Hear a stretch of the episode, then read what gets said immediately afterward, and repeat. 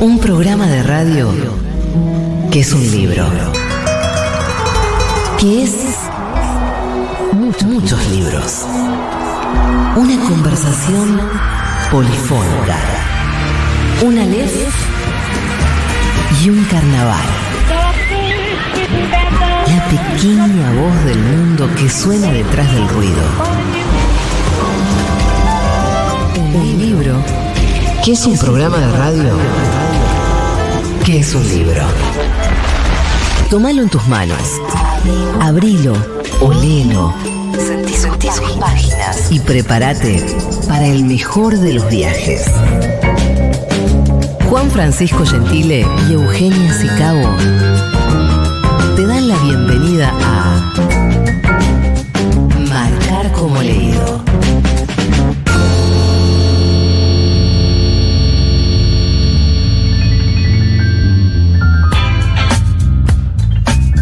Tardes, buenas noches, bienvenidas, bienvenidos, bienvenides a una nueva emisión de Marcar como leído el programa dedicado al mágico, maravilloso, misterioso, insondable universo de la literatura, de los libros, aquí en la mejor radio del mundo, que obviamente es Futurock, como cada martes a partir de las 20 horas y como cada momento de la vida en que vos quieras, a la hora que quieras, hacemos un nuevo capítulo de este hermoso programa que nos pone muy felices cada semana. Hola Euge, ¿cómo te va? ¿Cómo le va, Juan? Bien, muy bien, muy contento de estar acá nuevamente. Eh, y con este clima otoñal.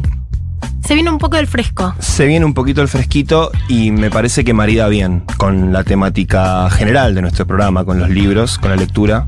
Y es que para mí la, la lectura marida bien con cualquier temperatura ambiente. Sí, Voy es a verdad. Ser sincera. Es verdad, pero um, la caída de las hojas, el viento, eh, Mirá la el lluvia. que te pusiste, compañero. Yo creo que, sí, yo creo que acompaña bien. Acompaña bien con un libro, con un tecito. Eh, y creo que esto también va a tener que ver con lo que vamos a conversar hoy. Yo estoy muy manija con el tema de hoy Sí. porque es un tema muy nerd Sí. que me siento muy representada Y- por el tema del que vamos a conversar. Convoca mucho a la audiencia, a los lectores, porque claro, todos tenemos alguna mania lectora, hábitos de lectura, qué nos gusta hacer, cómo nos gusta leer, qué cosas eh, ponemos en práctica cada vez que nos enfrentamos a la lectura, ¿no? Eh, todos tenemos nuestro, nuestro procedimiento, nuestro ritual. ¿Cómo somos cuando leemos? Sí. Subrayamos, no subrayamos, doblamos el margen superior de las páginas o Sí. quizás el inferior, usamos señaladores, eh, bajo ningún punto de vista prestaríamos algunos libros.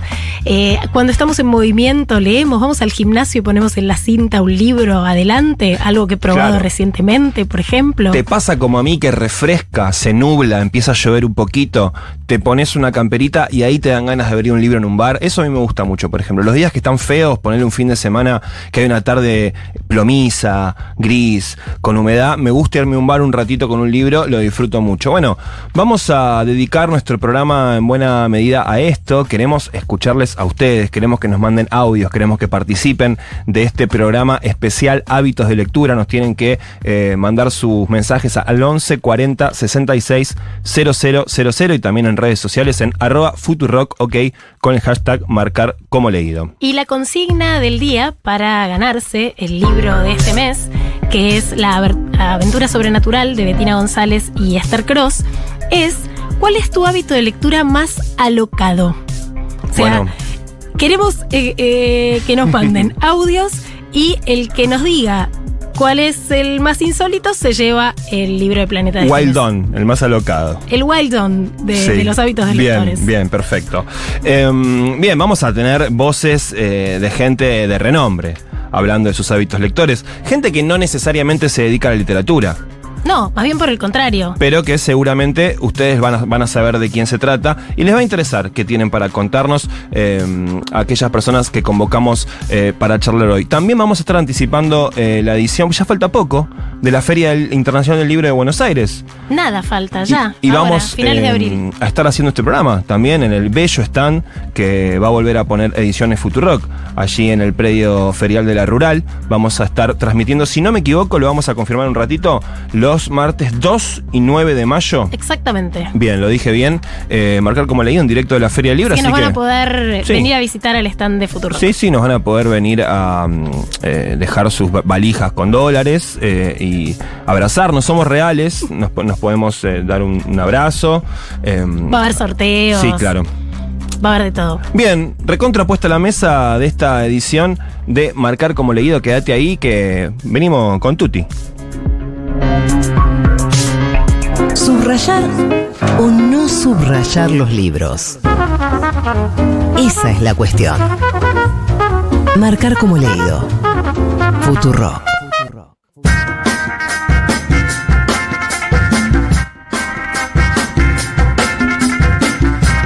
Muy bien, y en Marcar como leído, hoy especial hábitos de lectura. Eugenia, yo tengo hábitos un poco odiosos, te voy a contar. Em, yo sé que en este punto solemos eh, diverger fuertemente Contame todo. en nuestro vínculo con el objeto libro. Quiero pelearme. Alguna vez quiero discutir fuerte con Yo vos, soy- que se pudra. O sea, seguro la Habana.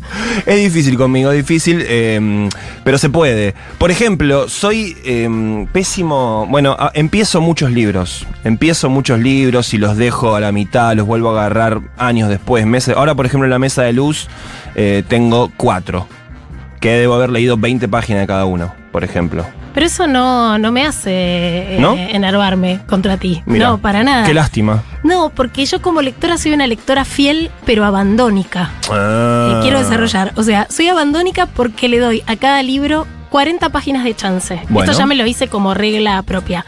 Eh, puede que vuelva, ojo, Sí. un libro, porque a veces eh, libros que me parecen buenísimos me doy cuenta de que no son para ese momento. Pero en esas 40 páginas llego a advertir que el tono me interesa, el tema me interesa, el autor o la autora me interesa. Y después soy fiel porque me parece una inmoralidad darle mi cabeza de ficción a dos libros a la vez. O sea, puedo leer ensayos, puedo leer sociología, puedo leer eh, poesía. Sí. Pero ficción, vengan de a uno. Bueno, pero ahí nos vamos a pelear porque me parece una actitud conservadora la suya, querida compañera. ¿Por qué no puede leer dos ficciones a la vez? ¿Qué se lo impide? Porque estoy incorporando un universo, estoy incorporando un Bueno, tono, una estamos- manera de estar en el mundo, un punto de vista. Bueno. No, es que además, no, me pasa esto. Ya bastante tengo con contrastar mis propios pensamientos con los que me propone el Sí. libro. Eh, como para además tener que escuchar a más de una persona una vez. O sea, me parece que leer muchos libros al mismo tiempo es como estar en una cena donde se dan dos conversaciones en paralelo y no Sí. puedes atender a ninguna de las dos. Sí. Bueno, me pasa eso. Con dos libros de ficción, o sea, ensayos te puedo leer de a muchos, incluso uno eh, investiga sobre un tema y, y vas pimponeando, Sí. ¿no? Sacando un po- poquito de un lado, un poco del otro según el índice. Sí. Pero con la ficción es a todo o nada. No, yo sí, yo lo hago e incluso siento que es como una pequeña picardía. Cuando estoy leyendo alguna novela, enganchado o no, más o menos, no importa. Si arranco con unas 10 paginitas de otra, siento que le estoy haciendo como un poco de, de Estás siendo un trampita. poco infiel. Es como irte un telo con otro libro. Bueno, ponele, ponele, puede ser de esa Te, manera. te sí. pagaste un turno con otro libro.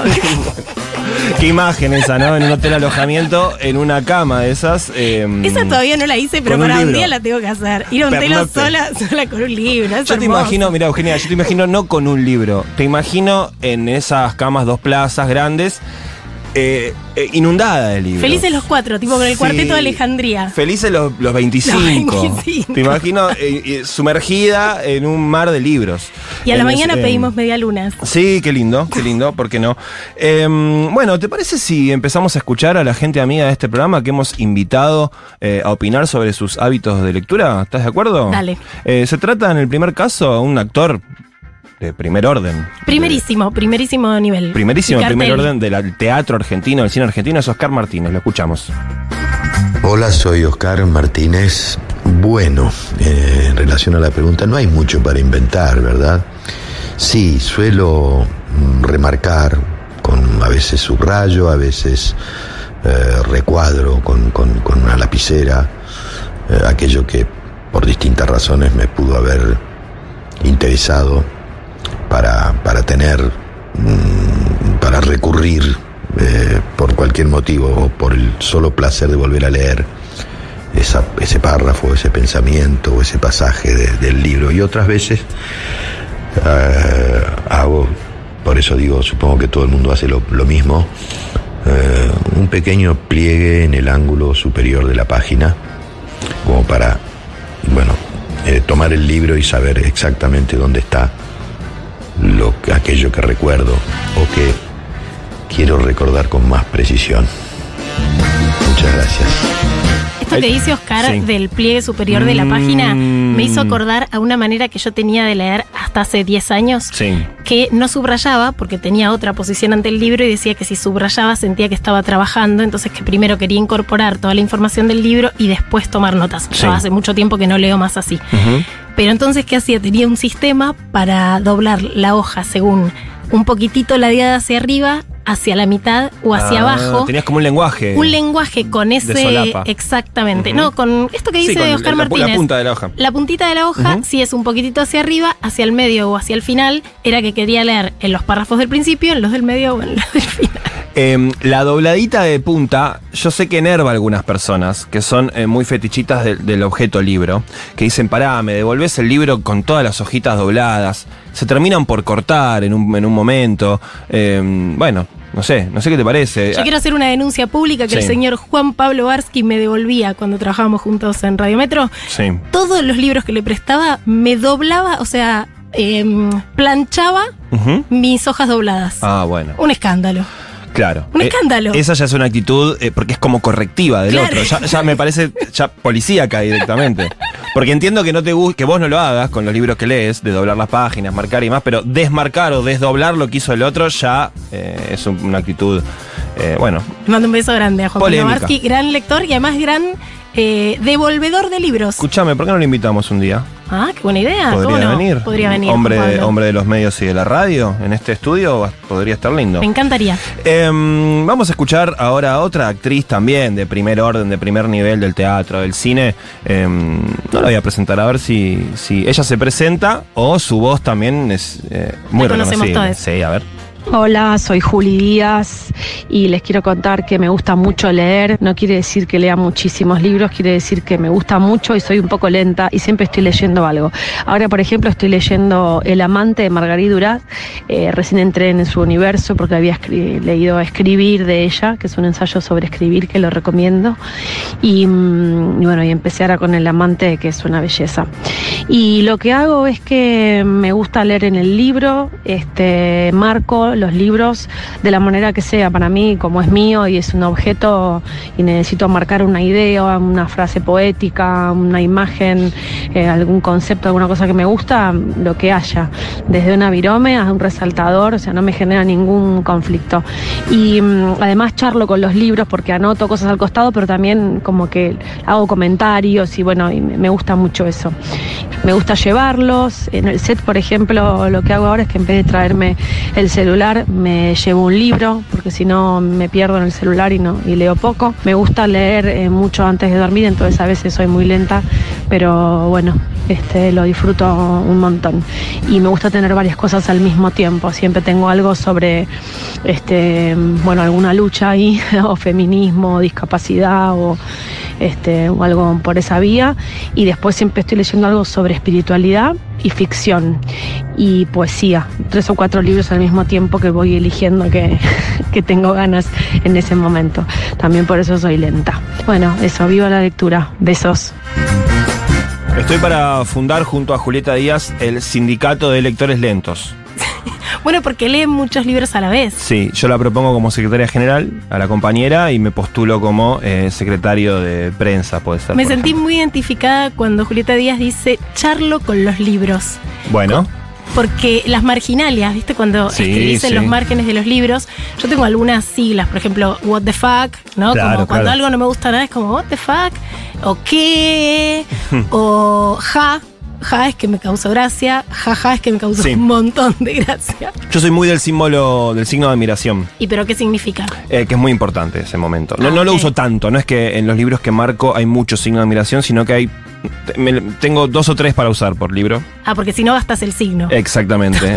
sí, ya no, no, no- no genera admiración. Imagínate si todo el libro está marcado con signo de admiración, eh, ya nada es importante, en realidad. Exactamente. Eh, otra cosa que me gustó mucho del audio de Julieta es esto de alguna lucha. Sí, Ella dice, tengo poesía, tengo algo de espiritualidad, alguna novela, y siempre alguna lucha hay entre mis lecturas. Eh, me gusta, me gusta que haya alguna lucha siempre ahí entre las lecturas. Nuestra próxima invitada es otra actriz, una actriz enorme, que ahora está haciendo un unipersonal que se lo súper recomiendo, Una casa llena de agua, con guion de Tamara Tenenbaum y Mm. dirigida por Andrea Garrote. Es la señorita Violeta Urquiz Berea. Hola, soy Violeta Ortiz Berea y mi relación con los libros es, eh, digamos que bastante particular porque es uno de los objetos que más cuido, menos presto eh, y, sí, y no me da lo mismo que, que sea que sean, que sean en forma física que, que virtual, o sea, las- los prefiero físicos, Eh, los subrayo mucho, me- con virome también, no hace falta que sea con lápiz, con lo que tenga. Me cuesta mucho leer un libro sin una, una virome o un lápiz en la mano. Eh, por ese motivo no los presto porque como los intervengo, eh, siento que, que son míos y, y que no es lo mismo después si no me lo devuelven volverme a comprar otro porque entonces toda mi intervención es tirada a la basura. Eh, entonces, si los presto es así con mucho recelo y, y- y sabiendo que la persona la, la tengo bien localizada, como a mi madre que ya me ha perdido algún libro, uno de Philip Roth que no me lo voy a olvidar nunca más. Eh, y los ordeno por eh, orden alfabético eh, de los nombres de los autores. La tiene entre ceja y ceja la madre, porque no le devolvió factura? el libro de Philip Roth. ¿Cuál será el animal moribundo? Ahora tengo ganas de preguntarle. Era Violeta Ortiz Berea, eh, a quien escuchábamos recién. Y ¿Sabes qué me llamó la Sí. atención? Que ella dice que le cuesta leer sin un lápiz en la mano. Que Mm. yo pensé que en mi caso era un defecto profesional. Mira. Como tengo que tomar notas, aunque Sí. esté relajada, yo siempre tomo notas sobre los libros. Sé que en algún momento eso se va a transformar en discurso. De un modo u otro va a aparecer en Sí. algún laburo. Y no, parece que no. Eh, yo sea, también eh, tengo, tengo ese vicio de tener siempre un lápiz que es el que utilizo como señalador. En general dejo el lápiz en la página en la que lo voy leyendo, lo cual trae algunos problemas, ¿no? Porque cuando pones el libro en la mochila el lápiz se cae, bueno, esas cosas. Y si es un lápiz de esos que tiene varias caras planas, se te va marcando Sí. en el propio libro. Sí, pero no me gusta usar la solapa de los libros. No me gusta eh, cuando uno va leyendo y va por la página, por ejemplo, 280, No, claro, mandarle la solapa. solapa que ya se va estirando, se va rompiendo. Pero hay gente que lo hace eh, con casi con disfrute, la destrucción de solapa. Y otra cosa que decía Violeta es cómo no prestar los libros para no perder las Sí. propias intervenciones. A mí una vuelta me robaron un libro autografiado de Michel Houellebecq. Le había hecho una entrevista a Houellebecq, en la, había mucha gente en esa Sí. librería, me, lo firmó, me descuidé y alguien me lo choreó. Y yo dije, no, pero no por la firma de Houellebecq, porque era como, no, las tres lecturas que yo le hubiese hecho a ese libro, como los colores, las cosas, ¿cuándo voy a volver? Es como si me hubieran sacado el Word, Sí. o sea, me, me sacaron el pensamiento acerca del libro. Fue fatal. Eh, y otra cosa que dice Violeta, que a mí me resonó, es lo del avirome, que es polémico también. Yo he sido eh, escrachador de libros con virome, ya no, porque me da un poco de cosita. A mí me cuesta la Sí, virome, sí, me sí. La, la virome interviene mucho, ¿no? Eh, Si bien acá no somos muy fetichistas del objeto libro, entendemos que se puede intervenir todo lo que uno quiera, a mí me da un poquito de cosa intervenir con virome, ¿no? El, el lápiz te da la sensación de que, bueno, de última se puede borrar eventualmente, aunque nunca quede igual el libro, ¿no? Pero, pero la virome, no sé, te, te da un poco más de cosita. Ah, y además que, que si no tenés mucho pulso, puedes tachar eh, Sí. palabras con la Exacto. virame y con el lápiz las puedes seguir leyendo. Eh, nos llegan mensajes de mm, nuestra compañera de esta emisora, Julia Mengolini, que nos escucha habitualmente. Y nos dice: Soy una mezcla de Gentile y Chicago. Leo cinco libros al mismo tiempo y solo uno llegará hasta el final. Vos sabés que en mi caso también soy de, de hacer eso también. Eh, gracias, Julia, por, participar y enviarnos. Oyenta eh, de lujo. sí, Pero claro. lo pensé como una carrera de caballos. O sea, sí. solo uno llega a la meta. Sí, sí, sí. Claro. Hay que apostar. Hay que Es es, apostar a una, es, es una timba, es ir a los burros. Bien, tenemos otro audio para, para escuchar en este bloque especial de hábitos de lectura. Se lee, se lee todo el tiempo en el baño, en la cama, en silla, sillón, piso, cocina, en el auto, cuando te agarra el semáforo en rojo. Si te tiene muy atrapado el libro, se lee mientras se maneja, poniendo el libro sobre el volante.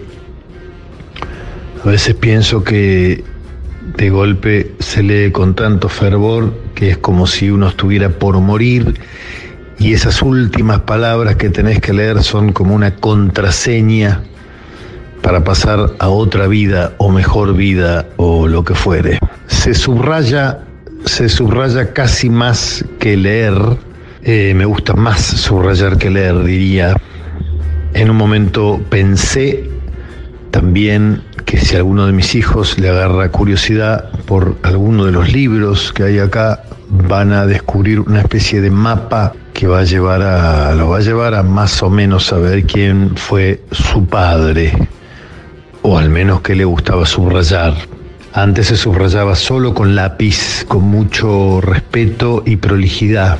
Ahora depende del libro, lo que el libro me despierte se subraya, se lee, se relee, se vuelve a leer y se subrayan otras cosas.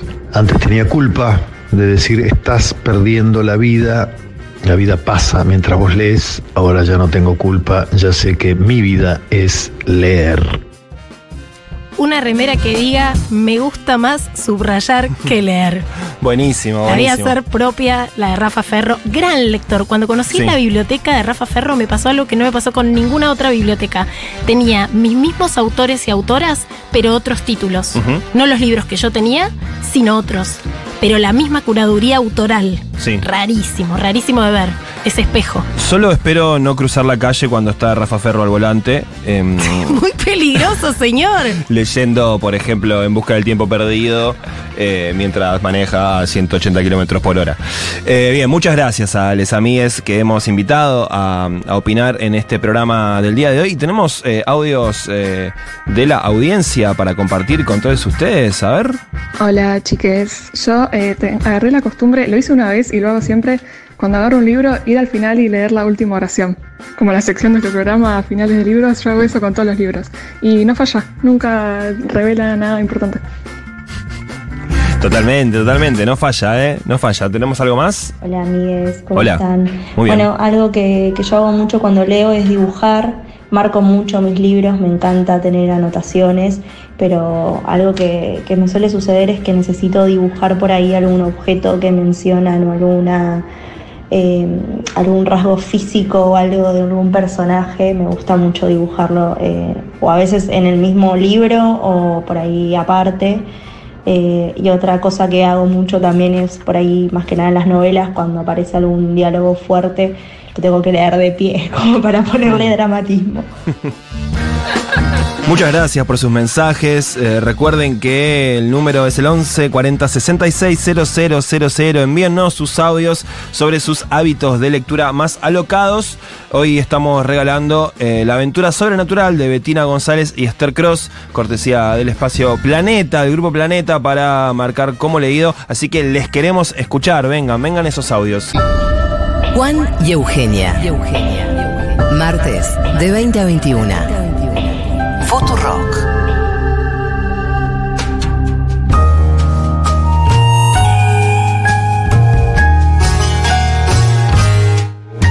Como todos los martes, gracias a la gente amiga del Grupo Planeta, tenemos para sortear entre la audiencia bella de marcar como leído un ejemplar, en este caso de La aventura sobrenatural, recién salido de imprenta. Es como el libro que salió hoy a librerías de Betina González y Esther Cross. Qué Betina- placer, perdón, Euge, que en esta sección yo siento que es como la panadería. Cuando pasás por una panadería a las 6, 7 de la mañana que sentís ese olorcito a factura que se está cocinando, así es, es lo que pasa con los libros en esta sección. Recién hecha. Sí. Recién hecha.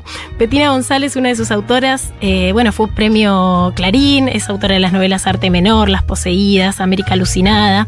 Y Esther Cross es escritora, es traductora, eh, escribió las novelas Radiana, La señorita Porcel, y escribió un ensayo barra novela que se llama La mujer que escribió Frankenstein sobre la vida de Mary Shelley, que para mí es una suerte de antecedente de este libro, La aventura sobrenatural, porque este libro se mete con un fenómeno bastante particular que sucedió entre 1880 y la Primera Guerra Mundial, que es una confluencia, un espíritu de época, sobre todo en Inglaterra, pero también Sí. en otras partes de Europa, en donde se da una confluencia entre ciencia, espiritismo, ocultismo y magia.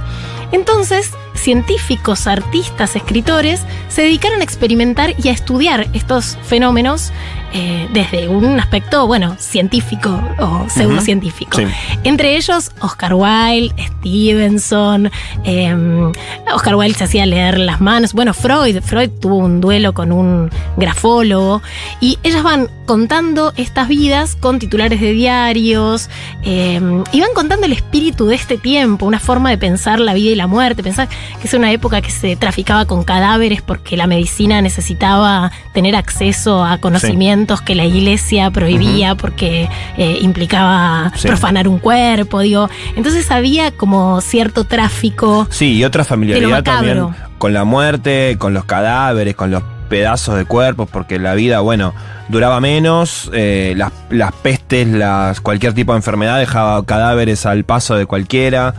Eh, entonces, claro, es otra, otra concepción de la, de la vida y de la muerte. Así que González y Cross se meten con algunos de estos fenómenos que, que estudiaron estos artistas, científicos y escritores, como experimentos para volverse invisible, telepatía, escritura automática, transmisión de pensamiento entre pájaros. Es como hay momentos que son realmente delirantes, adorables.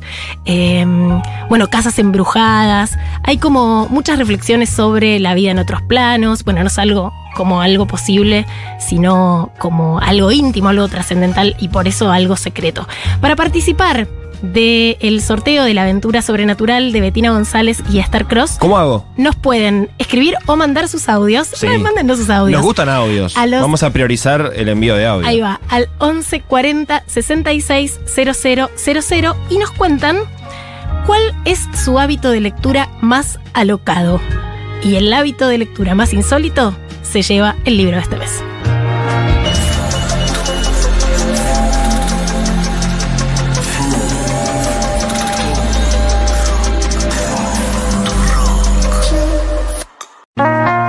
Gentile y Sicabo. Martes, de 20 a 21. Futurock.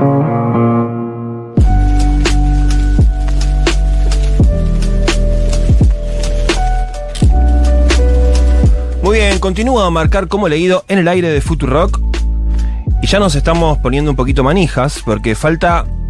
¿Cuánto? ¿Tres semanas? ¿Menos de un mes? Ya llega, ya llega otra edición de la Feria Internacional del Libro de Buenos Aires a la Rural. Sí, eh, como fue el año pasado, vamos a volver a estar con ediciones Futurock, con un stand, con todo el, el material, los libros de la editorial. Lo lindo que está quedando Sí. ese stand de Futurock.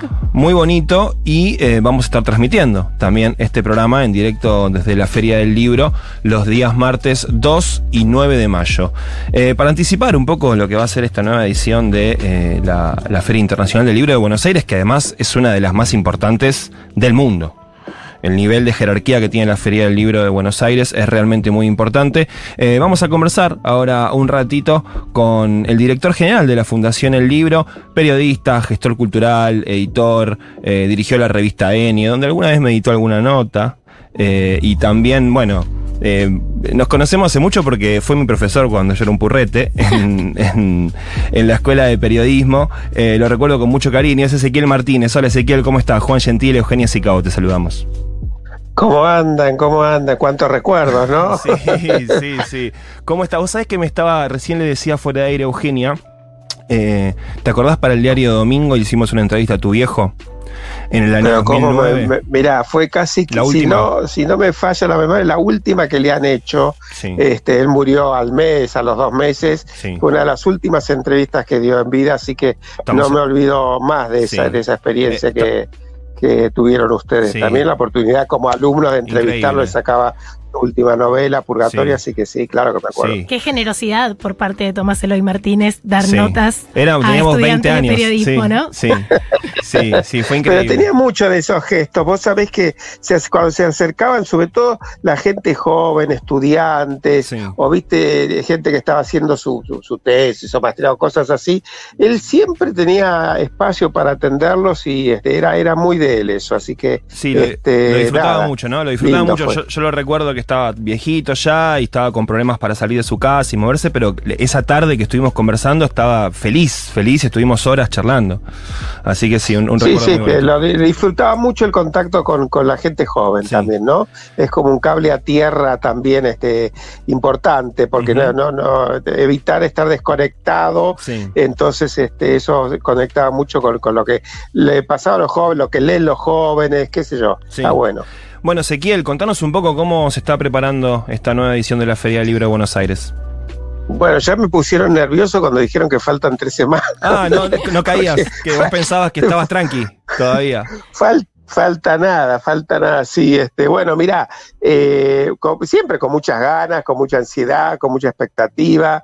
Eh, el año pasado fue, ustedes lo vivieron, fueron testigos la explosión que fue eso, pero bueno, era volver después de, de la pandemia, ¿no? Con la feria, que es como una cita este, que para nosotros que nos gusta leer y nos gustan los libros, era como clavado, ¿viste? Uno estaba todos los años ahí dándose una vuelta, oyendo a escuchar o a, o a- a- a los autores o autoras que uno admira o que le gusta este, tener la oportunidad de, de- de tenerlos ahí al- eh, frente a frente, o preguntar cosas, qué sé yo. Todo lo que pasa en la feria, que es mucho por suerte, y, y este año, bueno, igual con, con este, por un lado, bueno, Martín Coan, que va a ser el que va a dar el discurso inaugural este año, después de, de, de Sacomano, que nos dejó mucha tela para cortar Sí. durante Qué muchas ruido se semanas y armó meses. con ese discurso inaugural de Sacomano y los derechos de los escritores en tanto trabajadores. Exacto, exacto. Y yo desde el primer momento, bueno, él lo mencionó en el discurso, estuve de acuerdo en que eso es un trabajo intelectual, el escritor vive de eso, o sea que está muy bien que se pague por ese trabajo, así que ha, sembrado un antecedente que seguirá, por supuesto, con, con Martín este año y con todos los que vengan después, ¿no? Y, y pero también dejó muchas cosas para reflexionar, para pensar, para divertir, y eso, eso estuvo buenísimo. Eh, podés estar de acuerdo con algunas cosas, con otras no, pero que se abra un debate y que la feria del libro y que, de, de- que venga de un autor, de un escritor, el- el- la punta de lanza para empezar a, a discutir y hablar de cosas, me parece fantástico y sobre todo el respeto de que lo pueda decir, ¿no? La libertad de poder expresar lo que uno quiera sin ningún tipo de, de- censura, ni de, limitación, ni de nada. Eso es una cosa que hay que defender, pero a rajatabla. Ezequiel, a diferencia Así- de otras ferias del libro internacionales que están más orientadas al mercado editorial, la Feria del Libro de Buenos Aires está orientada a los lectores y lectoras. Eh, ¿Qué figuras internacionales se van a encontrar quienes se acerquen a la feria?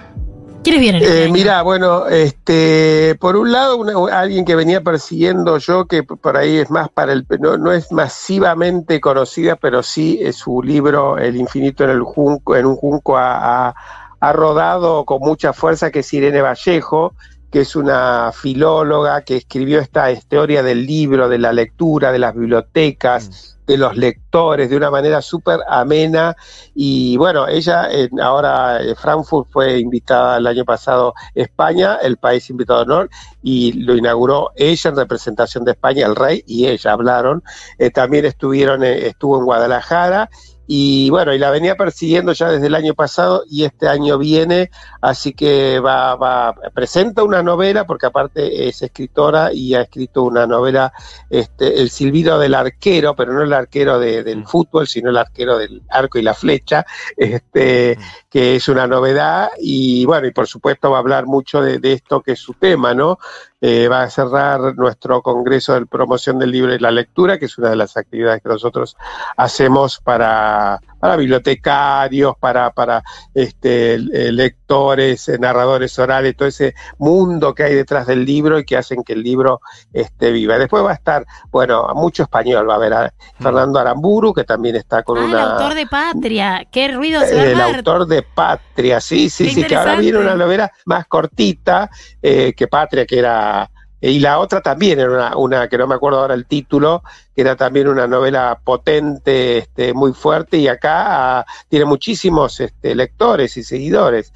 Así que va a estar también, eh, que sea mucho de la, no me pregunten los nombres, porque a mí no me salen bien, y algunas son sorpresa, pero estos, viste, de las movidas juveniles, los autores de sagas, este, autoras y que mueven entre los chicos y los jóvenes miles de miles de miles y se citan y se persiguen y se, y se avisan y se convocan. El año pasado hubo unas colas de horas, de horas, de horas de Shelby Maurin, creo que se llamaba la norteamericana que vino el año pasado, de autora de sagas juveniles, de una saga de brujas, algo así, que también fue un furor Así que este año también en el encuentro internacional de Bookfluencer, que le llamamos nosotros, va a haber este, también varios de estos nombres muy, muy importantes. Va a venir una que no estamos acostumbrados a que escriba, sino a que cante, la mexicana Natalia Lafourcade, que, no este, que era autora. Sí, escribe su primer eh, libro, lo viene a presentar a la, a la feria,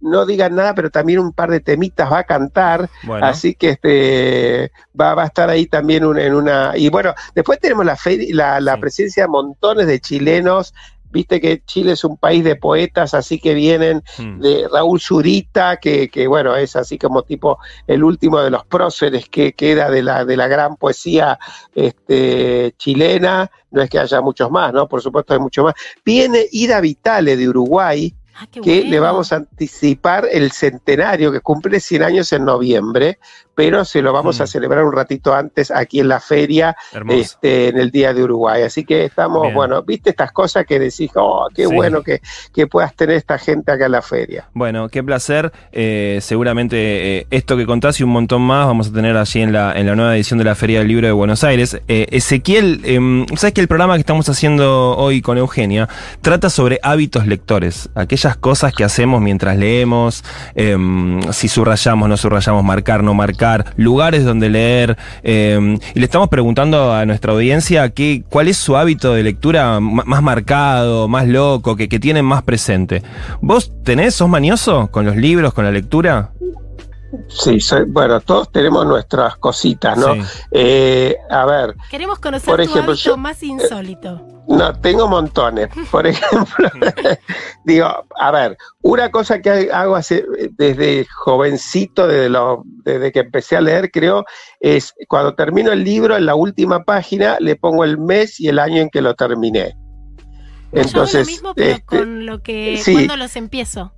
En la primera Eh, página. Vos cuando los empezás, no, yo cuando los termino, cual- y en el, el mes que lo termina, por ahí uno saltás, viste, de mes, y es en el mes, mes y, y año nada más, este, no día ni nada.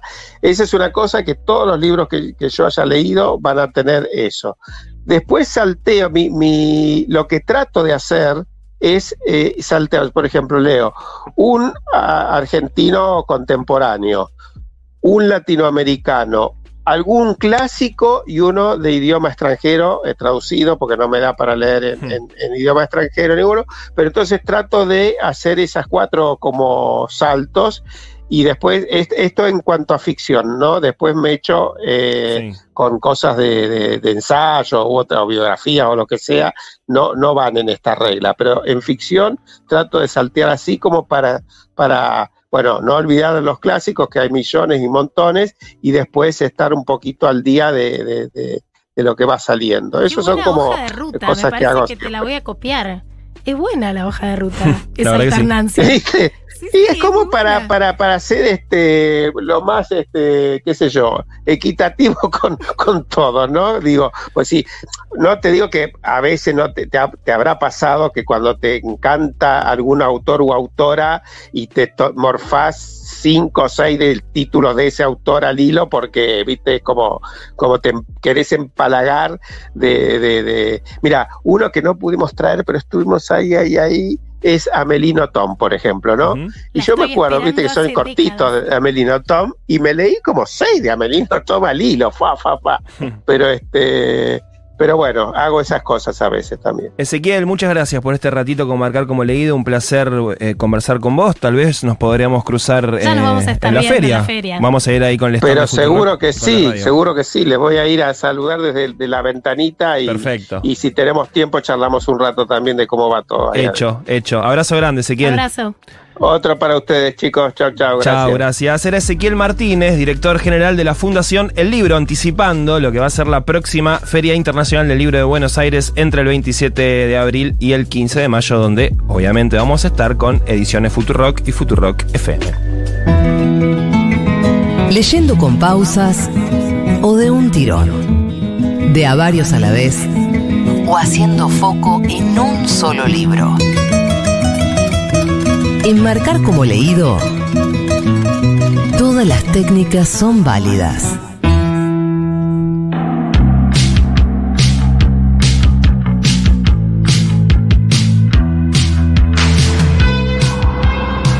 Hola, soy Dufay, feliz de poder estar escuchándolos en vivo. Bueno, mis hábitos de lectura son variados, pero generalmente leo 3, 4 hasta 5 libros al tiempo. Eh, me gusta leer acostada, el mejor sitio es mi cama. Sin embargo, leo en cualquier sitio y nunca rayo los libros porque siento que es como un sacrilegio. Hago unas eh, fichas donde tomo nota de todas las observaciones, citas, páginas eh, del libro, de lo que me gusta y lo que no me gusta, y lo guardo en el libro. Todos los libros de mi biblioteca o la mayoría tienen una notica adentro. Bueno, un saludo para todos. Hábito de lectura, me gustan mucho los libros de terror y de misterio, pero a veces me generan un poco de ansiedad y me adelanto, leo el final y después me quedo tranquila y termino todo el libro. Soy una tarada, porque es lo que más me gusta, pero necesito saltearme todo lo que me quieren contar cuando hay algo que me parece que va a tardar mucho en, en la resolución. Eh, y bueno, qué sé yo. Hay un poquito de vergüenza a veces al contar los hábitos de lectura. La ansiedad de la lectura lateral, la tentación de la lectura la- lateral, sobre todo en las Sí. descripciones. Che, llegaron un montonazo de audios eh, en este rato. eh, Quiero que escucharlos todos. Los queremos compartir. Catarata de audio. A ver, venga. Hola chiques, ¿cómo están? Mi hábito de lectura más contradictorio es que yo nunca pude subrayar ni escribir arriba de un libro en formato físico, pero desde que tengo el e-reader me volví adicta a subrayar y hacer anotaciones y cada vez que termino un libro voy escribiendo en un cuaderno cada una de las frases y anotaciones que más me quedaron de la historia y es mi manera de darle un cierre final a ese libro que terminé. Traté de hacerlo con libros en formato físico que volví a leer y no hubo manera, solo me funciona con el e-reader. Es una intervención ya prácticamente reescribiéndolo. Y además, ¿a dónde van todas esas fichas de lectura? O sea, Sí. ¿cuánta segunda producción invisible que tenemos los lectores y lectoras? Em, Vamos con más. Quiero más, quiero más. Venga.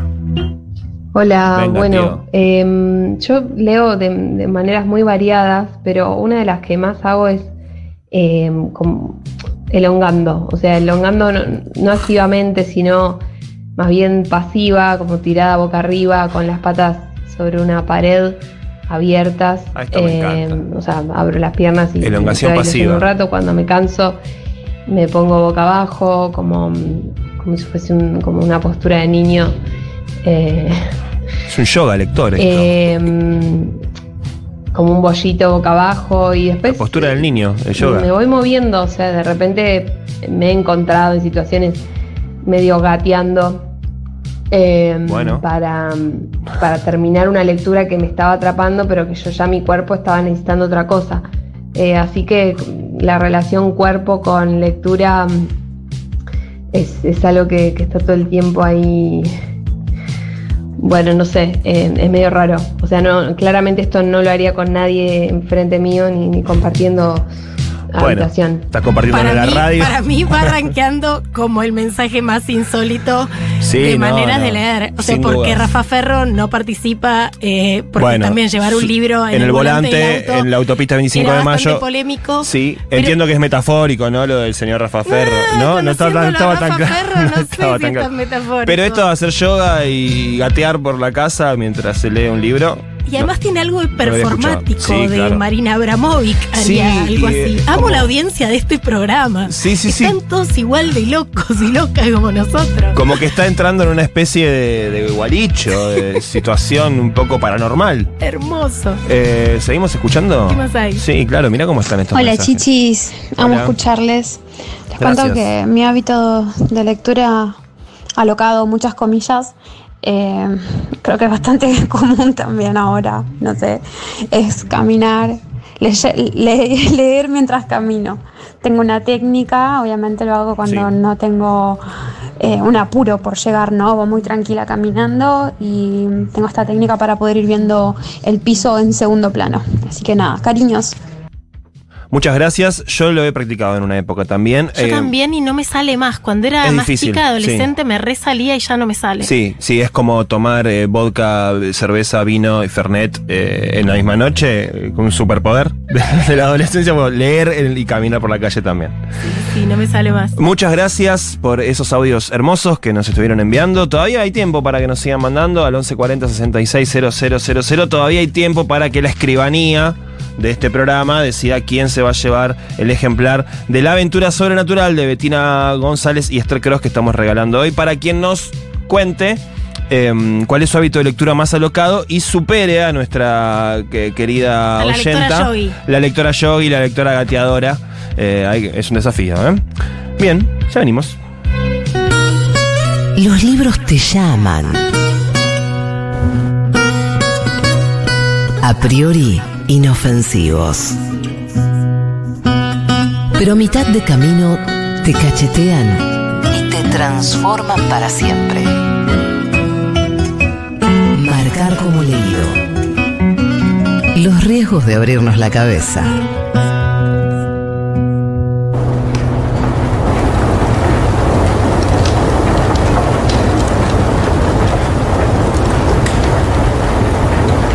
Nuestra maravillosa librería una vez más. Sí, con lluvia. Vos sabés que yo en otoño me pongo, eh, ¿cómo decirlo?, reflexivo.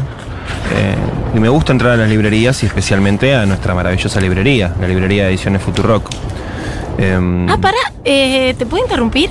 Porque ya está la nueva novela de, mm, de Ediciones Futurock, Mundo Orco, la de Jimena. Néspolo. Claro que fue la primera mención del premio Futurock de novela de 2022.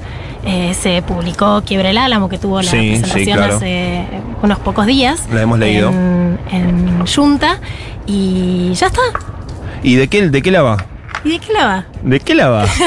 A ver, buscamos un ejemplar acá en la librería. A ver, A va. ver, Banca dale. que vamos a. Acá, ¿dónde están? Acá Porque está. está recién salida. Me re sorprendió Sí, que, ahí está el estante de los libros de Futurock. ¿Crees Mirá, que te diga qué dijo Martín Coban, que fue Dale. uno de los jurados que premió a esta novela? Dale. La novela usa la distopía como una herramienta para dar, con ese anclaje de futuro, disputas en tiempo presente sin caer en la tentación de usar el género como una máquina narrativa que se enciende y narra sola. Todo lo hace con una carga de acidez, ironía e inteligente, para mí muy apreciada. Si esto Bueno, lo dice tranquilo. Coban, si Martín Coban cree Sí. que tiene una carga de acidez, ironía e inteligencia para él muy preciada, Sí. a mí me basta como voz autorizada. Che, mientras vos estabas leyendo lo que dice Martín sobre Mundo Orco, em, me han enviado rápidamente para la producción de este programa, para que podamos compartir con la audiencia de nuestro querido programa, eh, un audio eh, de, de la autora de este programa, ¿De esta de Jimena novela. Nespolo? Exactamente, de Jimena Nespolo. Lo podemos compartir ahora, mira, te lo tiro directamente desde el celular acá, A mientras ver. estamos en la librería. Hola, ¿qué tal? Soy Jimena Néspolo. Eh, estoy muy feliz con la publicación de Mundo Orco. Es una novela en la que he venido trabajando en los últimos años. Voy a compartir la lectura de- del inicio de la novela. Decidí no sacarme jamás el casco cuando comprendí que su eficacia superaba mi torpeza. A los 21 años, edad que cumplí la semana pasada, una descubre que hay paredes con las que se dará siempre. Más allá de toda advertencia, la persistencia del error es misteriosa. Digo error, pero también podría decir otra cosa. Podría decir, por ejemplo, trampa, casa, estilo, banquete. Porque entre las cosas en las que he dejado de creer, y por eso la certeza de que no me quitaré jamás este casco, están las palabras. Ya no creo en su eficacia comunicativa. Las palabras no dicen nada, al contrario, ocultan todo. Cuanto más se dice, menos se comunica. Es suficiente que diga quiero ganar el bingo para que jamás participe de la lotería en Babilonia. Que diga quiero pan no me ase- asegura que el pasticero me entregue un flautín. Lo que las palabras deberían decir, sin decir en ese caso puntual, es, buen hombre, entrégueme un pancito que tengo hambre y copex para pagarlo. Pero si acaso por un exceso de locuacidad fuera y dijera exactamente eso, ¿qué creen ustedes que me daría el Señor? Todas estas cuestiones acerca de lo que se dice y el sentido real de las palabras y de las acciones que en nombre de ella realizamos me preocupan mucho desde hace tiempo. Por eso, entre otras tantas razones, es que asisto a las reuniones de la Logia de las Dianas. Pero sobre eso les contaré más tarde. Ahora de lo que quiero hablar es de mi casco que no me quitaré ni aunque consiga uno de mejor color, quizá uno negro, más discreto que este fucsia chillón. Y aunque encontrara uno que tuviera forma de sombrero u otro con forma de casquete de ciclista, o una chapela más chic para que me ahorre el perfil de operaria de la construcción, me arriesgaría a quitarme el casco para que otra partícula, otra lluvia de partículas abisales invada mi existencia. De ninguna manera. Tres meses de sudoraciones y temblores, siendo presa de extraños pensamientos antes, mientras y después de las misiones, de larga vigilia de ojos cerrados, de alucinadas conversaciones entre muertos vivos y zombies, me han convencido de que debo proteger la zona más íntima y vulnerable de mi cuerpo. Y es posible que el hecho de que ande todo el día de aquí para allá en mi motoneta ayude a que mi decisión pase desapercibida. El trabajo en la mensajería es, en ese sentido, una buena coartada. Al menos mis vecinos ya se han acostumbrado a verme con el casquete puesto.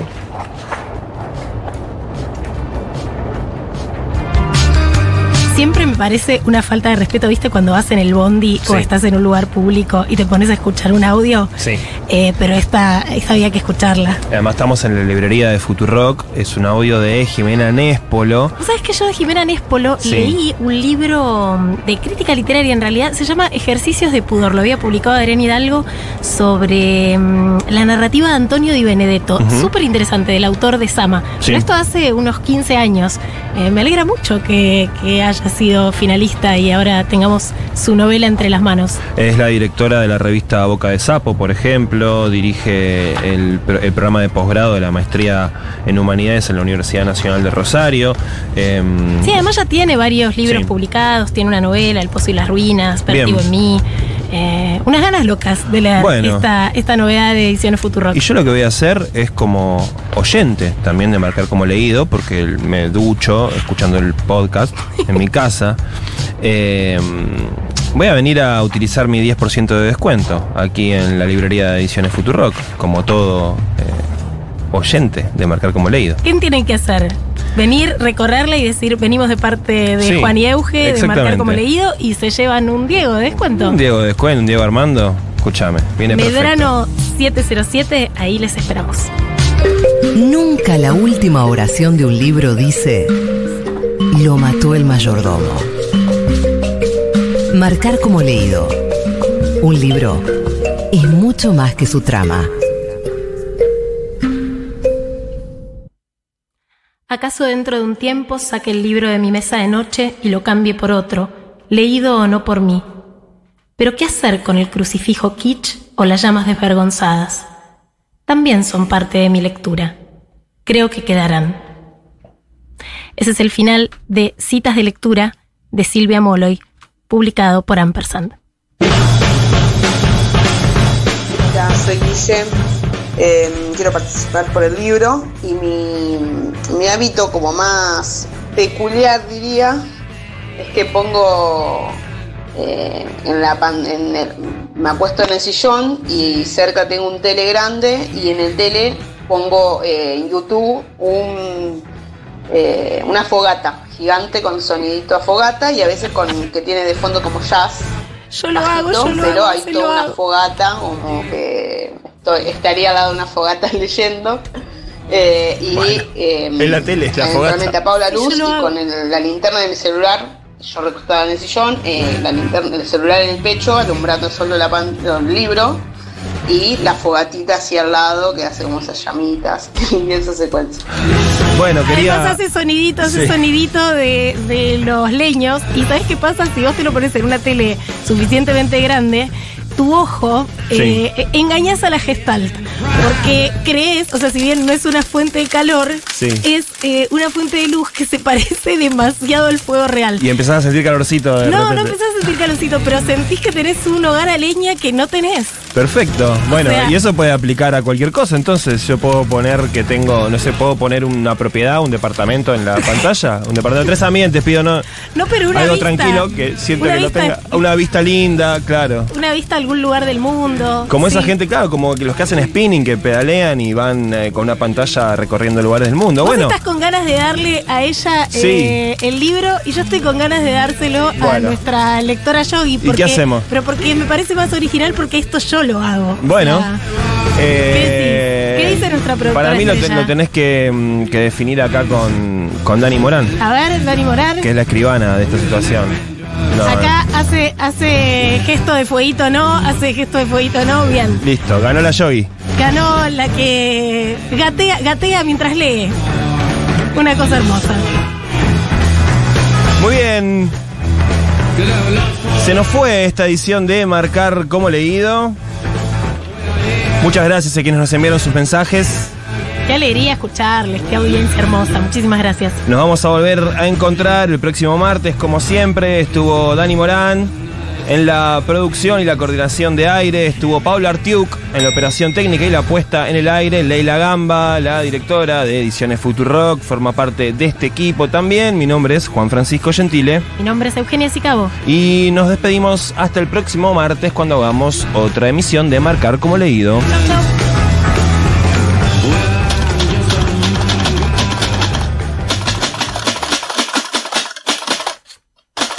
Este programa de Marcar como leído se terminó de imprimir en los estudios de Futurock en abril de 2023 en letra Stratum, diseñada por el tipógrafo canadiense Eric Olson. Marcar como leído. Futurock. Futurock.